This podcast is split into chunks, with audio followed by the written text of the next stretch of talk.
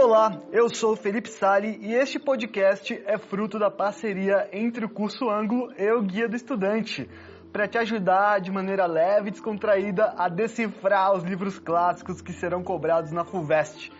E o livro de hoje é o divertidíssimo A Relíquia de Essa de Queiroz, para isso, nós trouxemos o professor Fernando Marcílio. Oi, professor, tudo bom? Olá, Felipe. Pode me chamar de Marcílio, que é como todo mundo me chama. Marcílio? Marcílio. Perfeito. Muito obrigado por aceitar o convite. É, eu que agradeço pelo convite. Parabéns pela iniciativa. Que, que legal que isso está sendo feito. Pô, muito obrigado. Valeu. É, vamos começar com um resumo da obra de A Relíquia? Vamos lá. É, você disse que o romance é divertidíssimo, que bom que você disse isso, porque é mesmo, é um romance cômico. É, eu dei risada no ônibus. Assim, é, assim. é, exatamente. É sinal de inteligência e bom gosto. Oh, obrigado. porque é, porque é, muitas vezes existem é, livros cômicos, como, por exemplo, Memórias do Agente de Milícias, que são muito explicitamente cômicos, né? Tipo, vamos dizer, Chaves, tá certo? Mas existem livros que têm uma, uma, uma, sutileza cômica maior. E esse é o caso do, do Relíquia. Uhum. Não é um, um, humor pastelão, vamos dizer. Não é um humor de, de circense, digamos assim. Tem é, é, uma, uma sutileza maior no livro. Uhum. Ah, é um livro narrado em primeira pessoa, não é? O narrador, portanto, é quem vivencia os fatos. No, no, num romance narrado em primeira pessoa, você pode ter o narrador como protagonista ou não. Sim. Nesse caso, é um protagonista. Ele, é, a, a história gira em torno dele. Uhum. Ah, o nome dele é Teodorico Raposo, não é? Ah, e ele é, começa a história de uma maneira muito interessante. Ele se apresenta ao leitor e ele diz que ele vai contar a verdade ao leitor a respeito de um episódio. Uhum. Esse episódio diz respeito à própria história dele, uh, para desmentir, não é? Uh, certas impressões criadas a partir de um outro livro publicado por um uh, arqueólogo que falava dele. Né? Então, é, de cara, nós temos essa ideia, né? Esse cara vai nos contar uma verdade. E, e aí, para contar essa verdade sobre a vida dele, ele começa desde a infância, desde o seu nascimento. Ele, ele ficou órfão muito cedo, foi criado por uma tia muito beata, muito religiosa, Sim. muito frequentadora de, de, de igrejas. E conforme ele foi crescendo, ele foi tendo tendências naturais de jovem muito distantes das esperadas pela tia, pela tia não é? Tenho certeza que os jovens ouvintes estão entendendo. É? Ele gosta de curtir a ele, vida. Ele gosta de balada e, e, a tia não permite isso. A, a tia tem uma, uma, uma apreensão, uma prevenção contra qualquer tipo é, de envolvimento sexual. Ela não pode nem uhum. imaginar uma coisa dessas. E aí o Teodorico, então, ele começa a viver uma vida dupla. Porque tem um dado é, fundamental. Essa tia, ela é muito rica. Aliás, tia patrocínio. É, então, é, aliás, é nós vamos rica. falar dos personagens, uhum. não é? E aí nós vamos Sim. explorar um pouco o nome dessa, dessa tia. Uhum. Mas o fato é que ela é uma tia rica, não é? Sim. E ela, é, é, e ele começa, conforme ele vai crescendo, vai ficando mais malandro, ele começa a alimentar esperança, a expectativa cada vez mais concreta de ser herdeiro dessa tia. Sim. Então, mas ele percebe que para ser herdeiro dela, ele tem que agradar. Uhum. Ele tem que agradar a tia. Então ele começa a ter um comportamento uh, duplo. É, diante da, da, tia, aos olhos da tia, ele é muito religioso e carola, etc e tal, mas ele mantém né, as, suas, as suas aventuras amorosas em dia, não é? Ele é, é, sai com as suas amantes, mas volta a tempo de rezar né, com a tia e tal. Ela vai lhe dando, conforme ele vai crescendo, cada vez mais liberdade, no sentido de poder voltar para casa cada vez mais tarde. Que ela confia nele. Ele vai, ela confia nele, ele vai dando demonstrações dessa, dessa confiança, tomando muito cuidado para não ser pego.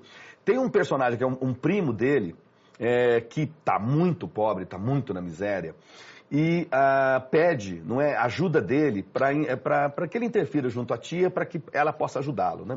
Mas a tia se recusa a ajudar esse primo porque ela fala: esse cara se envolveu com saia, se envolveu com mulheres, uhum. e quando alguém se envolve com mulheres eu abandono mesmo. Né? E isso para o Teodorico serve de aviso. Ele fala: bom, eu preciso tomar cuidado, senão eu vou me ferrar aqui. Não é? Sim. Aí surge uma oportunidade dele demonstrar muito claramente para a tia o quanto ele é piedoso, o quanto ele é religioso. Ah, os, os, padres que giram em torno da, da, tia rica, da dona Patrocínio, eles é, sugerem uma viagem a Jerusalém, alegando que uma pessoa que vá até Jerusalém, que é uma terra santa, onde viveu Cristo, etc., é, teria os seus pecados perdoados para sempre, não é?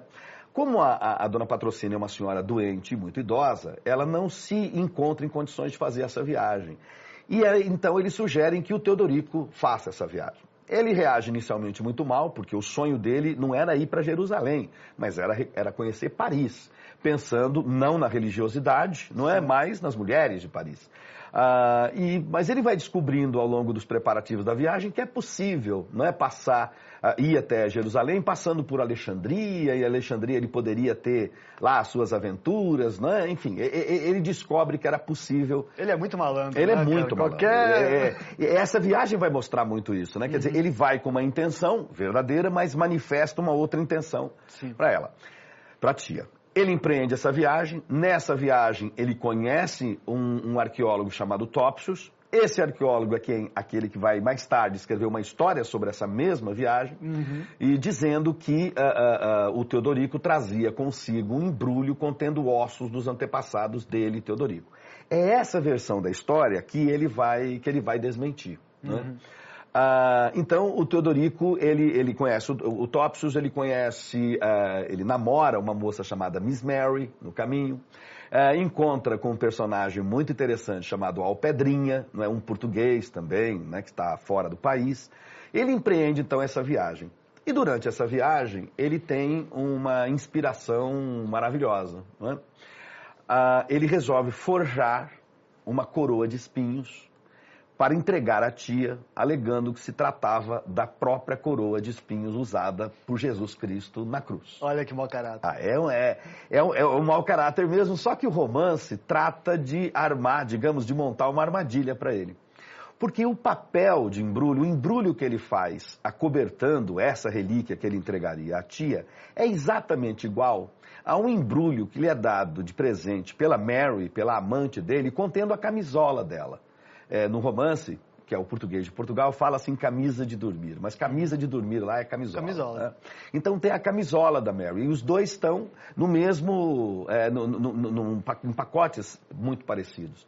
E aí acontece o que é esperado, né, Felipe? Há uma troca de pacotes, uma troca de embrulhos, e ele deixa a coroa de espinhos falsa pelo caminho e entrega para a tia no seu retorno a camisola é, usada por uma moça, vamos dizer, de vida livre, tá certo? E isso escandaliza a tia e faz com que ele perca a, a, a oportunidade de ser herdeiro. Olha, olha, ela, tia, eu trouxe um presente é, santo para você. A cena, ela abriu, ela abre. A cena é maravilhosa. A é cena, é, essa cena, sim, é quase de humor pastelão. Sim. Mas como nós temos o, enfim, o maior ficcionista português escrevendo, ela é de uma, de uma riqueza, de uma graça, de um cômico, entendeu? De um humor muito, eu, eu diria, num registro muito elevado, uhum. sabe? Então ela é uma cena, eh, enfim, muito engraçada. Ele, uh, uh, ela abre o embrulho esperando uma relíquia sagrada e encontra um objeto que de sagrado tem muito pouco, não é? Então ela é, é, e ela fica escandalizada e o expulsa de casa. Né? Expulso, ele perde o direito à fortuna, mas encontra um meio de sobrevivência. Ah, eventualmente, casualmente, ele descobre que alguns, algumas coisas que ele tinha trazido de Jerusalém, da viagem santa dele, para dar de presente a uns conhecidos, por exemplo, água do Rio Jordão, o Rio Jordão é o rio onde Cristo foi batizado. Uhum. Então a água do Rio Jordão era considerada uma, uma água benta, santa. E ele trouxe vários frascos para presentear os amigos da tia. Né? Ah, ele começa a vender aquilo. E ele descobre que isso dá muito dinheiro. Então ele começa a fabricar água do Rio Jordão. Se é que você me entende, ele começa a encher com a torneira. Mais um ato de malandragem. Mais malandragem. Ele ganha dinheiro com isso, uhum. mas ele inunda o mercado com esse tipo de, de, de relíquia. Tem e aí, cinco rios é, é, Exatamente. Ele, é, aí não dá. Né? Quer dizer, o, o, negócio começa a entrar em decadência e ele novamente enfrenta é, problemas financeiros. Aí ele encontra um amigo de infância dele, de escola, chamado Crispim, uh, que o convida, vendo o estado de miséria em que ele se encontra, o convida para trabalhar na sua empresa. O Crispim é, é, é um herdeiro, é um, é um rapaz muito rico e tal. E o Todorico vai trabalhar na empresa desse cara, tá levando lá a vidinha dele, quando esse mesmo amigo o convida para conhecer a irmã, uhum. né? Uh, a dona Jesuína. E ele, e ele aceita conhecer a irmã, é, esclarece para o Crispim é, que não, não tem nenhuma tendência religiosa. O Crispim era um cara muito religioso. Ele, Teodorico, avisa, olha, eu não, eu não tenho nenhuma tendência religiosa, quero deixar isso claro. porque eu já menti muito na, via, na, minha vida e por causa das minhas mentiras eu me dei mal. E agora eu não quero mais mentir. O Crispim ficou muito contente com a sinceridade dele. Falou: olha, você foi muito sincero, gostei da sua sinceridade, mais ainda eu quero que você conheça a minha irmã. Ele conheceu a, a irmã do Crispim, que veja, era uma moça rica, é? porque ela era irmã de um cara rico, casou-se com ela e terminou a, a, narrativa dele do jeito que ele queria desde o começo. Ele terminou rico proprietário com título de nobreza. Então, no final das contas, ele consegue aquilo que ele queria. Felipe. E não aprendeu nada. Eu acho ah. que ele, ele aprende alguma coisa. Eu não sei se para o bem, porque a gente pode aprender para o bem e para o mal. É. Mas eu acho que ele aprende alguma coisa sim. O que exatamente? Ele aprende, é, a, o romance tem mais de uma moral, né, Sim. Felipe? E, o, e, a moral é justamente isso, é um ensinamento né, uhum. uh, que o romance pode trazer. O, o, o, Teodorico aprende coisas. Não é? Ele aprende, por exemplo, que hum. ele pode uh, uh, mentir à vontade. Porque a mentira é um aprendizado. É um tipo de Porque aprendizado. É verdade, da, é. Dependendo da maneira como você é, é, expõe essa mentira, ela acaba sendo tão convincente quanto a própria verdade. Não é? Fato. E isso é que é o, a coisa engraçada do livro. Vamos contextualizar essa obra no momento em que ela foi lançada. Foi lançada em Portugal, sim, correto? Sim. Como era Portugal na época do lançamento desse livro e como Portugal recebeu esse livro na época? Bom, é, como boa parte da obra do Essa de Queiroz foi recebido com, com certo escândalo, não é? Uhum. Uh, particularmente a Relíquia tem um momento que no resumo eu não, eu não fiz referência a isso, pra, pra, pra justamente para colocar em destaque. Sim em que o Teodorico ele tem um sonho, um devaneio, um delírio, ah, em que ele é transportado nesse sonho para o passado e ele assiste à crucificação. Ele assiste à morte de Cristo. Tem muita gente que, quando está lendo, fica um pouco perdido nesse momento. Exatamente, livro, mas é, é, é, é, realmente um momento muito estranho. Você ah. sabe, Felipe, a crítica literária em Portugal reagiu mal a isso. É? na época e durante muito tempo depois. Hum. O próprio Essa de Queiroz deixou textos escritos, cartas, em que ele se lamenta um pouco de é? ter. É, ele se lamenta porque ele acha que ele deu peso demais a esse devaneio. De fato, se você pegar o livro, um terço do livro é, é um devaneio. Se a gente pensa que o Essa de Queiroz está na mesma escola literária do Machado de Assis, e a gente sabe que os realistas, como Machado, eram muito dados a fazer digressões, né? ou seja, sair da linearidade narrativa, uhum. a gente pode entender a, a, a, esse, esse, essa, esse delírio dele, esse devaneio, como uma digressão, Sim. sem problema nenhum. O problema é que essa digressão dura um terço do livro, entendeu? Dura 100 páginas. É então é, é uma parte, digressão né? longa, não é? Que tem um, tem um peso muito maior do que uma digressão comum, uma, uma, uma, uma, uma interrupção repentina da linearidade, que é abrupta, mas ela é passageira. Sim. E essa não.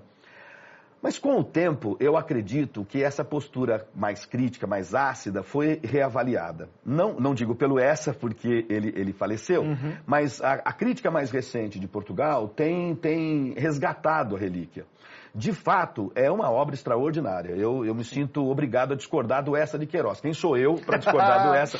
Mas eu não concordo com as críticas que ele próprio faz à obra dele, a esta obra em particular, porque eu acho que é, é, é, ele fez uma obra-prima aqui na Relíquia. Ah, e essa parte do devaneio, né, esse sonho, esse delírio, é para mim uma das coisas mais interessantes do livro justamente pela relação que tem com o momento cultural que Portugal está vivendo. Hum. Portugal vive, na segunda metade do século XIX, é, um momento de, de urbanização, uhum. de esforço de urbanização. Portugal quer se modernizar, entendeu? Ah, e essa modernização se choca, esse esforço de modernização se choca com algumas estruturas arcaicas que nós temos em Portugal. Ora, uma dessas estruturas arcaicas é justamente aquela que é, é fundada na religiosidade né, do, do povo português. Uh, e essa obra, com esse devaneio, com, a, com, as coisas que ele diz a respeito da ressurreição de Cristo, com a, a maneira, uh, assim, pouco elogiosa com que ele trata os próprios cristãos e, portanto, a própria fé católica, uhum. essa obra, ela causou muito escândalo, causou muito impacto, entendeu? Uh, essa sofreu um pouco por conta disso. Uh, mas com isso ele tentava de fato impactar, ele tentava ir contra a, a, aquelas instituições mais arcaicas de Portugal. Não Nós é? podemos dizer que ele enxergava Portugal como um país cheio de tias patrocínio. é, muito e... bom, muito bom. e aí ele queria... É isso mesmo. Ele via Portugal, quer dizer, é, sendo dominado por duas forças, não é? Uhum. Uh, digamos assim, uma força era aquela que era representada pela Dona Maria do Patrocínio, que é essa religiosidade mais arcaica, não é? Uh, é deixa eu só fazer um parênteses aqui. Uhum. É, é bom a gente dizer o seguinte: o Essa de Queiroz ele vai é, terminar a carreira dele, né, algum, alguns anos depois da relíquia, escrevendo Vidas de Santos. Entendeu? Ele que tinha sido a vida inteira muito anticlerical, no final da é. vida ele parece ter assumido uma outra postura. Até, é, eu até não acho que seja uma outra postura tanto assim, porque é, quando ele escreve Vidas de, de, Santos, ele também, de uma certa maneira, humaniza esses santos. E ao humanizar o santo, ele não está sendo é, contra a fé. Uhum. Mas ele está sendo contra um tipo de religiosidade que retira desses santos a sua humanidade. Os religiosos aceitaram bem esses tipos de contos de vida de santos? Aceitaram relativamente, isso foi, foi tratado com uma certa estranheza, vindo de quem vinha, né? uhum. quer dizer, vindo do Essa de Queiroz. Mas isso foi, foi, foi, foi sim, foi aceito quase como uma manifestação de arrependimento, não é? No final da vida, algumas coisas do Essa foram tomadas, né? Ele escreveu, o último romance dele foi A Cidade das Serras, e esse, esse romance é tomado como uma espécie de arrependimento de todas as críticas que ele fez a Portugal, o que é uma leitura equivocada do romance uhum. A Cidade das Serras. Só que nós não vamos falar disso, que não é, não é nosso assunto aqui. Mas, é, então, na relíquia, ele tenta exata, fazer exatamente isso. Ele tenta é, é, criar situações que se oponham a, a, essa sociedade mais arcaica, mais tradicional, mais conservadora que ele associava a Portugal. E a, a, Dona Maria do Patrocínio sintetiza, digamos, a parte religiosa e tradicionalista disso. Uhum. De outro, uma outra é, componente social importante é o que no livro é chamado de burguesia liberal. Uhum. E para mim esse é o grande, uh, eu diria para você, esse é o grande veneno do livro. Uhum. Porque no começo, é, você se lembra, eu disse que ele vai desmentir uma certa teoria. Que ele começa falando, eu quero agradar eu a quero burguesia Eu quero liberal. agradar, é, basicamente ele diz, eu quero é. agradar a burguesia liberal. Como Sim. é que eu vou agradar a burguesia liberal? Eu vou contar a verdade sobre o que de fato aconteceu nessa viagem. Uhum. Nessa viagem que eu fiz a Jerusalém, eu fui, eu acompanhei um arqueólogo e num livro que ele publicou, ele disse que eu carregava comigo um pacote, um embrulho com ossos dos meus antepassados. Né? Eu quero contar a verdade. Em princípio, essa é uma atitude louvável. Sempre que você quer contar a verdade, isso é, em qualquer circunstância, louvável. Uhum. É? Uh, só que a verdade que ele conta depõe contra ele. Sim. Entendeu? A verdade que ele conta é: eu não tinha os ossos dos meus antepassados, mas eu carregava comigo uma, uma ou a camisola de uma, de uma moça de vida livre, ou então uma, uma mistificação, uma relíquia feita para enganar alguém. Sim. Quando, Felipe, o, o, o, o, Todorico, ele fala, eu quero agradar a burguesia liberal, e para agradar a burguesia liberal, eu vou mostrar o quanto eu sou enganador, eu vou mostrar o quanto eu sou, é, o quanto eu engano, enfim, o quanto eu sou hipócrita, é evidente que ele está chamando essa burguesia liberal de enganadora e de hipócrita. Olha isso. Entendeu? Que sofisticado. É, é demais. E isso está, assim, na apresentação do livro. Sim. Então eu vou agradar a burguesia liberal, agradando a burguesia liberal, é, contando a verdade. Olha então, aí. E, aí, e aí vem a história. E quando, e, e quando conclui essa história, quer dizer, o, o, leitor ele tem que, ele se obriga a resgatar o que ele disse no começo, para poder entender todo, toda a acidez da crítica que o Essa de Queiroz está fazendo a essas estruturas, para ele, arcaicas, ou enfim, a, a, ou que representam uma modernização equivocada de Portugal. A estrutura arcaica representada pela Dona Patrocínio, com a, as raízes muito tradicionais, e essa, e essa modernização equivocada de uma burguesia liberal que se comporta é, de maneira excessivamente materialista né, e, para ele, também igualmente hipócrita. Né? Olha aí. A escola literária deste Sim. livro, a gente pode dizer que é a criação, o start do realismo fantasista. É. O que, para quem enxerga pela primeira vez, pode parecer um pouco paradoxal, é. realismo fantasista, é. mas quando você se aprofunda nisso, você percebe que tem um sentido. Exatamente. É, você sabe que esse conceito de realismo fantasista, não é que não é exatamente realismo fantástico, né? É, que já é outra coisa. Já é outra coisa. O realismo fantasista, essa é uma expressão criada pelo próprio Essa de Queiroz hum. para definir as fases da carreira dele. Ele fala que numa primeira fase ele foi romântico, né? É, foi os primeiros romances dele, O Mistério da Estrada de Sintra e tal. Depois ele foi realista naturalista, quando ele escreveu as obras mais conhecidas dele, O Crime do Padre Amaro, O Primo Basílio, Os Maias. E depois ele diz que entrou numa fase de realismo fantasista. Hum. O que, que, seria esse realismo fantasista? É, seria a manutenção dos princípios do realismo, mas sem abrir mão da fantasia, da imaginação. Os realistas, quando eles apareceram no seu esforço da busca pela verdade, da criação de uma literatura documental, eles é, tentavam ir contra o domínio da imaginação e da fantasia que tinha acontecido durante o romantismo. Sim. Então, eles buscavam produzir uma literatura muito próxima desse registro real, muito documental.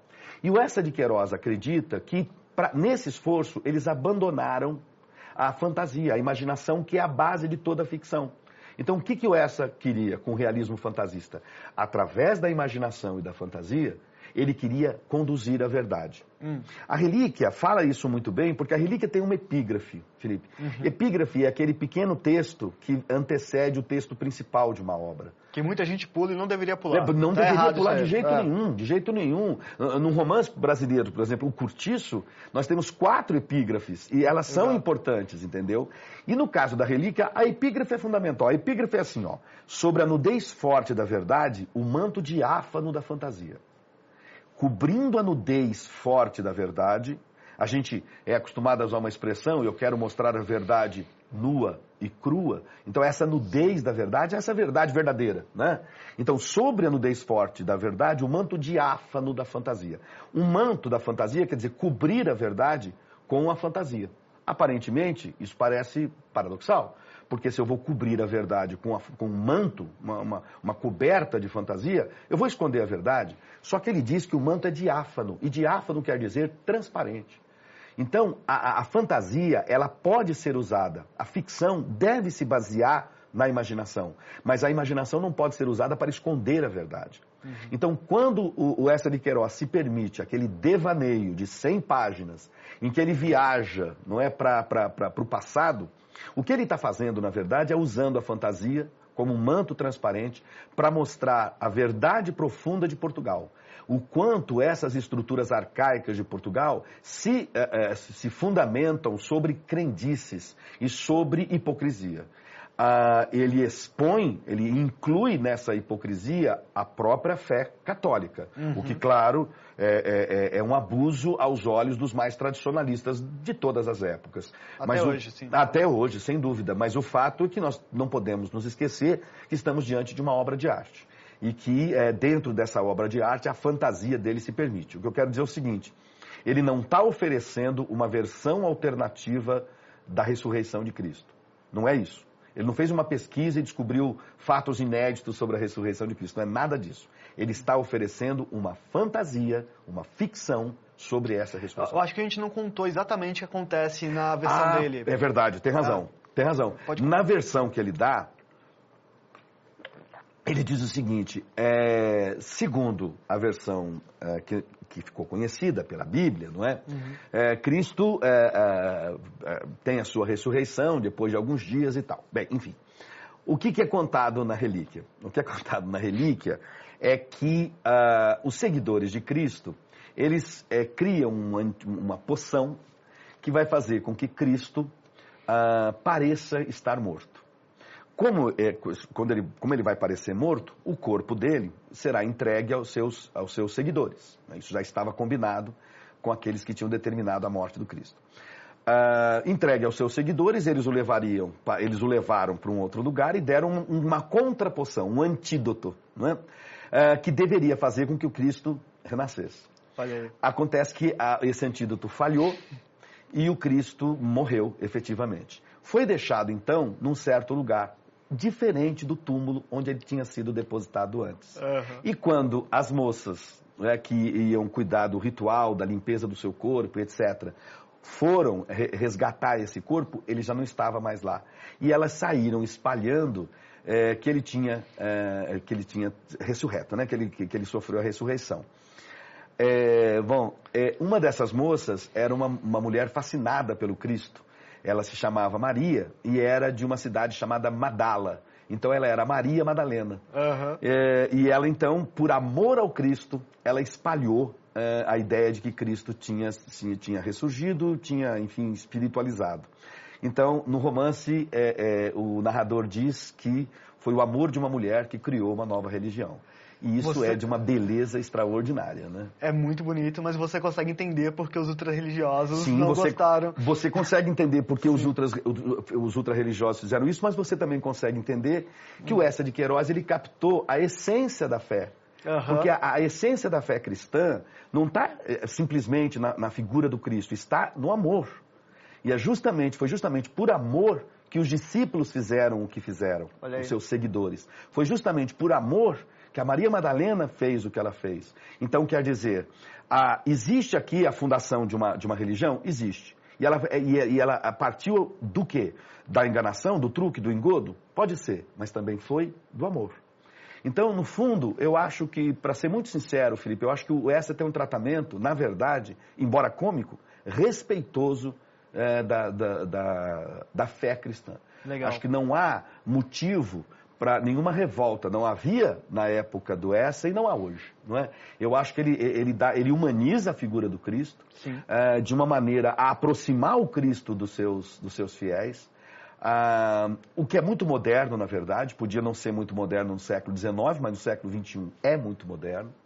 Ah, então eu acho que ele faz uma coisa muito interessante nesse sentido. Não acho o romance de nenhuma maneira agressivo à fé católica. Perfeito, perfeito.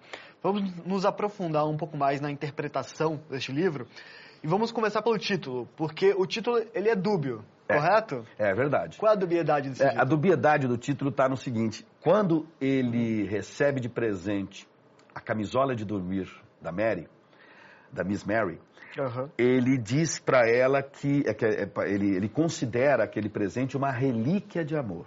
Isso está no livro, é uma relíquia de amor. A Portanto, relíquia, o título A Relíquia pode se referir, não é, a essa, a essa peça a- é, sensual, não é essa, esse pedaço de roupa que ele recebeu da amante dele.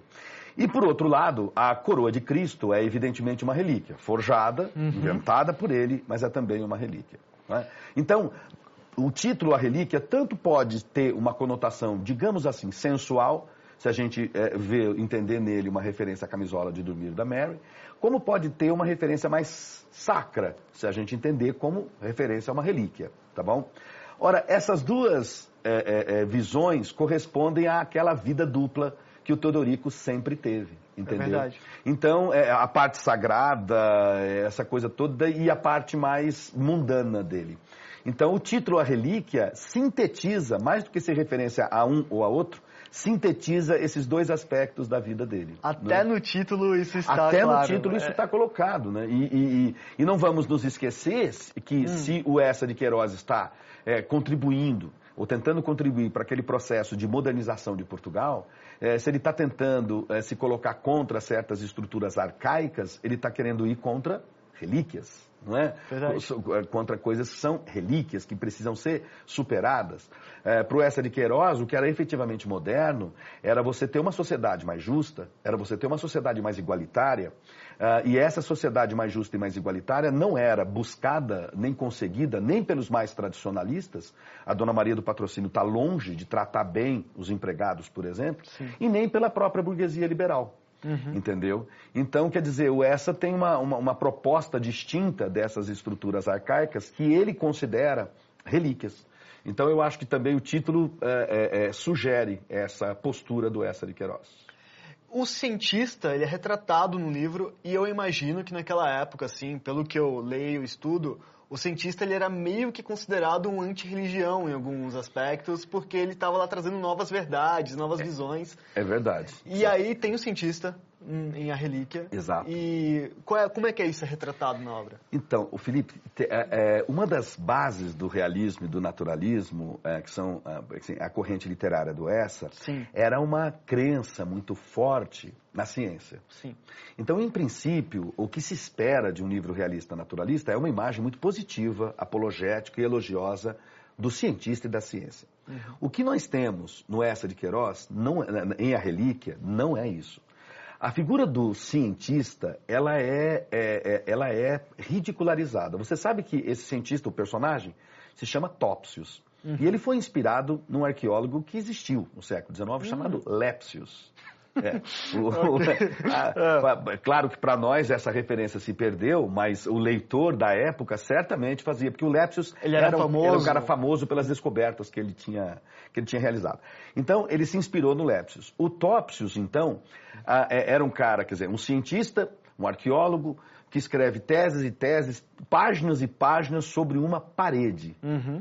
Por mais, e sem querer aqui, nem de longe, desagradar arqueólogos profissionais ou amadores, mas no livro isso é tratado com um certo ridículo, porque é, é, fica parecendo que ele dedica o seu saber, né, o Topsius dedica o seu saber a algo que não tem grande significação na história da humanidade. Só tem significação para ele mesmo. É? Então, é? ele desagradou os religiosos cientistas com esse livro? Eu, eu não diria que ele desagradou religiosos cientistas. Se a gente pensar naquilo que eu disse para você, é. É, que, que o, o essa preserva o amor, como fundamento de uma religião, talvez ele tenha desagradado os religiosos que não conseguiram alcançar a mensagem mais profunda da, da, da, própria fé. Perfeito. E talvez ele tenha desagradado os cientistas que não compreenderam que é, é, é, a, a, a, essência da ciência é a busca de uma verdade.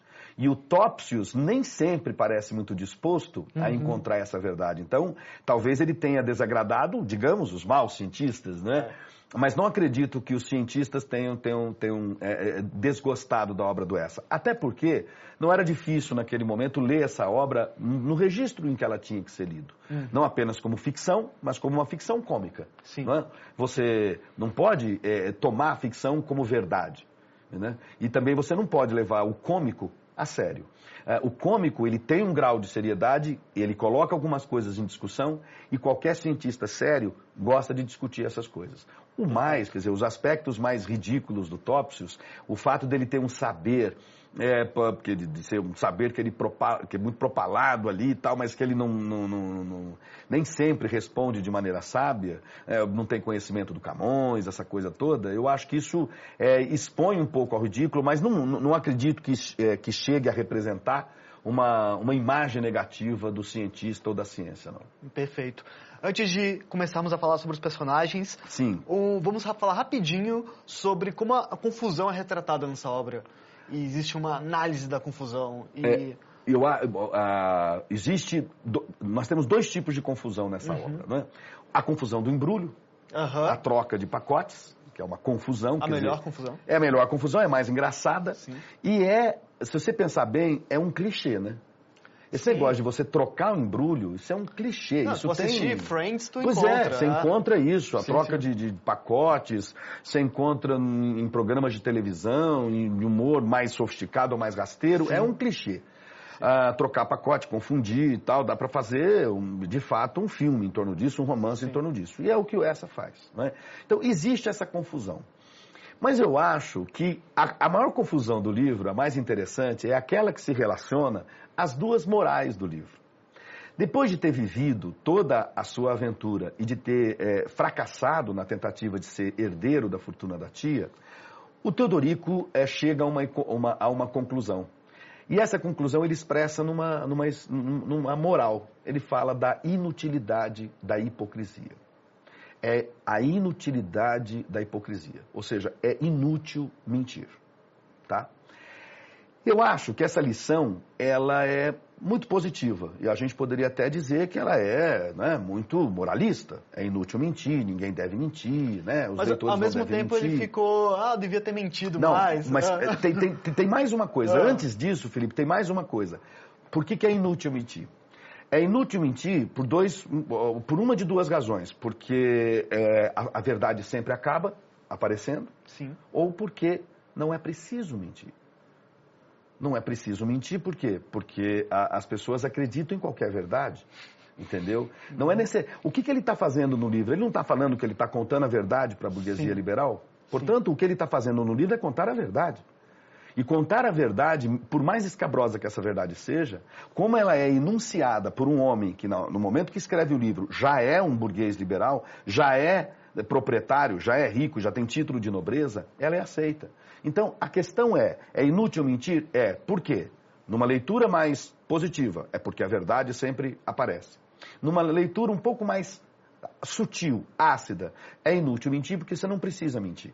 Uhum. Fala a verdade, porque por mais imoral que essa verdade seja, a sociedade é ela própria tão imoral que ela vai aceitar. Então, é inútil mentir porque não é necessário mentir. Maravilhoso. Só que é, a outra moral uhum. é que estabelece a confusão com essa.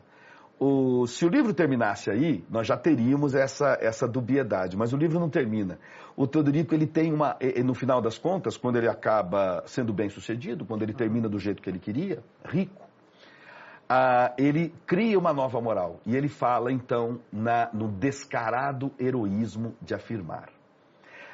A própria expressão já é contraditória, porque se é heroísmo, não pode ser descarado. Descaramento é falta de caráter. E o que uh, uh, o heroísmo supõe caráter. Né?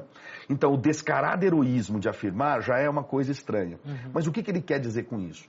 Ele quer dizer que você deve afirmar uma mentira com convicção. Porque uma mentira afirmada com convicção vira verdade. E qual é a mentira com convicção que ele queria afirmar? Quando ele deu a camisola da Mary para a tia, vinha junto um bilhete. Ao meu portuguesinho, pelo muito que gozamos. Assinado MM, que são as iniciais de Miss Mary, uhum. a amante dele. Mas ele imagina que poderia ter dito para a tia: Tia, essa camisola é de Maria Madalena. MM. MM, Maria Madalena. E o meu portuguesinho sou eu, pelo muito que gozamos, ah, eu gozei em rezar para ela, ela gozou em atender os meus pedidos. Então, quer dizer, ele dá, ele cria uma outra versão daquilo. E é, ocorre então a ele, só que tardiamente, que ele poderia ter é, imposto essa verdade à tia. Ele poderia ter tido o descarado heroísmo de afirmar uma mentira e transformar, ter transformado essa mentira em verdade não é? Então, quer dizer, uma moral meio que, é, eu, eu, não diria nem anula, mas uma moral parece complementar a outra, não é? é você não precisa mentir, basta, é, não precisa, não precisa, é, enfim, criar uma mentira, basta afirmar essa mentira com convicção que ela vira verdade. Não é? Então, então. Personagens, vamos falar um pouquinho sobre os personagens que permeiam a história. Teodorico falamos bastante sobre ele. Será que tem alguma coisa a acrescentar? Eu acho que só falamos? tem uma coisa ah. o, o, que diz respeito ao nome dele. Hum. Tel quer dizer Deus. Hum. Tá? É, Doro não é, é, ouro, é de ouro, né? Tel de ouro. Então, como Deus, como Tel, ele tem uma certa aura de santidade. E como ouro, ele tem uma certa materialidade. E isso define a personagem, né? Porque ele, ao mesmo tempo, ele, aparentemente, o Theo da tia. Exatamente, o Theo da, da, da, Dona Maria, o Theo da tia, bom. E, mas na, na, sua essência, não é, ele é um pecador, ele é um materialista, não é? Um sensual. E além disso, ele é raposo, o sobrenome dele é raposo. É, chamado pelos amigos, inclusive, de raposão. A imagem da raposa sempre foi associada, não é, à, à, à esperteza, entendeu? Uh, existia até um personagem na época, que era o Reinar, né, o Reinhard, que era um personagem de histórias infanto-juvenis uhum. do século XIX e que era, encarnava o, o, trickster, encarnava o cara que é cheio de truques, entendeu? Uhum. Então é isso. Então ele não é à toa que ele é Teodorico, não é à toa que ele é Raposão. Olha aí. Então os nomes realmente eles fazem parte da história, estão contando história. Porque Sim. a tia patrocina, ah, é a tia que está patrocinando a vida dele lá. Exatamente. Ah. E, e, e ela é, que se a gente pegar o tratamento todo que é dado a ela, ela é Dona Maria do Patrocínio das Neves. Uhum. Entendeu? Então veja, dona, porque ela é proprietária, ela é senhora. Em torno dela gira é, toda uma sociedade e um grupo de bajuladores. Maria, que tem uma dimensão religiosa, ela é uma mulher muito é, é beata, não é? uhum. é? Patrocínio, porque ela patrocina a viagem dele, ela é rica. Sim. E ela é Neves, porque ela é fria. Ah, é. Entendeu? Ela é fria. E essa frieza é, é falta de amor. E aí nós voltamos de novo àquela consideração sobre o fundamento da religião cristã no amor. A Dona Maria do Patrocínio falta a ela o amor. Uhum. Falta a ela a piedade pelo próximo. Falta a ela um, um traço fundamental do cristão, que é a caridade. Então essa mulher que se acha muito cristã, ela é menos do que ela pensa. Muito menos do que ela pensa. E é quando o Essa de Queiroz cria essa imagem, não é a, a religião que ele está criticando, mas a manifestação hipócrita da fé. É isso que ele está criticando, entendeu? Sim. E essa e a, e a, Dona Maria do Patrocínio representa exatamente essa hipocrisia. Olha aí. Né? E a MM?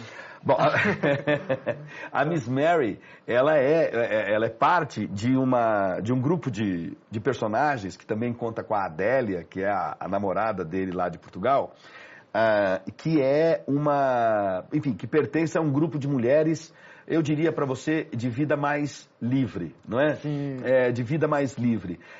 Se a gente pensar bem, o romance do Essa até que não caminha tanto por aí, mas se a gente pensar bem, são mulheres que rejeitam o modelo de sociedade patriarcal. Nós temos, por exemplo, a figura da pombinha no cortiço, Sim. entende? É, são, são mulheres que rejeitam é, esse modelo de sociedade patriarcal que impõe à mulher Uh, apenas um papel de submissão, de subserviência, não é? São mulheres que buscam uma alternativa de vida fora da sociedade patriarcal. São mulheres que rejeitam a submissão. Uh, Para elas, a sociedade reserva apenas o papel uh, de prostitutas. Uh, o que é lamentável, não é? O que é muito lamentável. Então, é, eu acho que essas duas mulheres, como outras prostitutas que aparecem nas, nas, nas narrativas românticas, elas são maneiras de apontar para a necessidade de se refletir melhor sobre o papel da mulher nessa sociedade. Legal. O final do século XIX, escritores como Machado e Essa, eles colocaram essa discussão em circulação. Legal. E essa é uma discussão muito atual. Sim. Crispim. O Crispim é o Crispim ele tem uma, uma, uma conotação um pouco não é um pouco homossexual o essa não explora tanto isso mas o fato é que o Crispim tem uma certa na, na juventude tem uma certa paixão uma certa atração pelo Teodorico que ressurge depois no reencontro deles é, mas também de maneira bastante discreta o Crispim, ele representa, enfim, uh, talvez ele sim, a virtude da piedade. Uh, talvez ele sim, não é a virtude do, do amor ao próximo, porque é, ele é conduzido também por isso. Não, não podemos nos esquecer que o Crispim está tá, tá solucionando um problema para ele, né? Ele tem uma irmã que uhum. já passou da idade de casar. Sim. E isso é, é, é, isso é um problema familiar. Então ele resolve esse problema familiar. Ele casa. casa... Para ela também é, é, é, um sossego. E ele casa. Casa com uma pessoa é, que ele considera, que ele respeita, de quem ele gosta e que, é, dadas as circunstâncias, ele pode até controlar. Verdade. Mas, é, de qualquer maneira, o Crispim é, encontra no, no, no, Todorico, digamos, um seu, um seu igual. Né? Mais algum personagem que você acha imprescindível citar? Tem sim. Eu acho que a gente tem que citar Primeiro, o grupo de, de, de, pessoas que gira em torno da Dona Maria do Patrocínio. Você tem dois tipos, né? A sociedade laica, né? Uhum. que é a sociedade civil, representada pelo Dr. Margaride, por exemplo, e tem a sociedade religiosa, representada pelos padres que vivem em torno dela. O que há de comum entre essas duas instâncias é a falsidade, a hipocrisia, é, quer dizer, é, é, sobra crítica para tudo quanto é lado pro essa.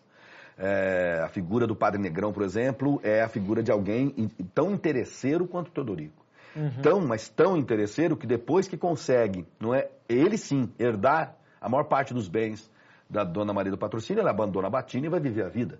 E Olha vai, aí. aliás, viver a vida junto de quem? Da Adélia, a antiga amante do, do Teodorico.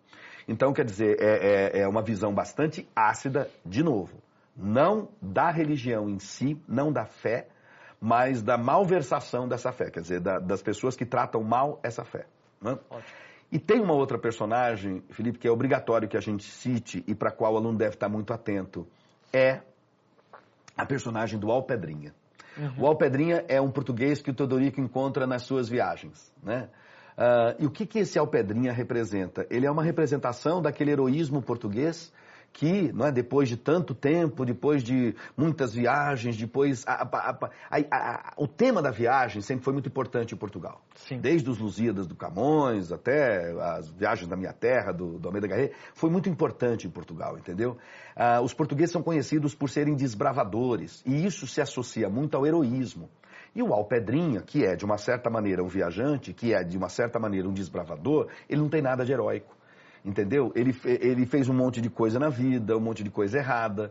Então, ele funciona, na verdade, como uma paródia do heroísmo português. Entendi. O Alpedrinha é isso, ele é uma paródia dessa imagem glorificadora é, que se criou em torno dos navegantes portugueses e que surgiu com o Camões e teve uma, uma longa tradição. Muito legal. É isso aí. Ó, se você ainda não leu este livro, você notou aqui o quanto a gente se divertiu e refletiu falando sobre ele, então você sabe que tem que ler. Então, não perca tempo, corre e vai buscar a relíquia. E este podcast é fruto da parceria entre o Curso Ângulo e o Guia do Estudante, e nós estaremos de volta em breve com outro episódio sobre outro livro cobrado na FUVEST, ok? Até a próxima. Tchau, muito obrigado, professor. Eu que agradeço, Felipe. Tchau, galera.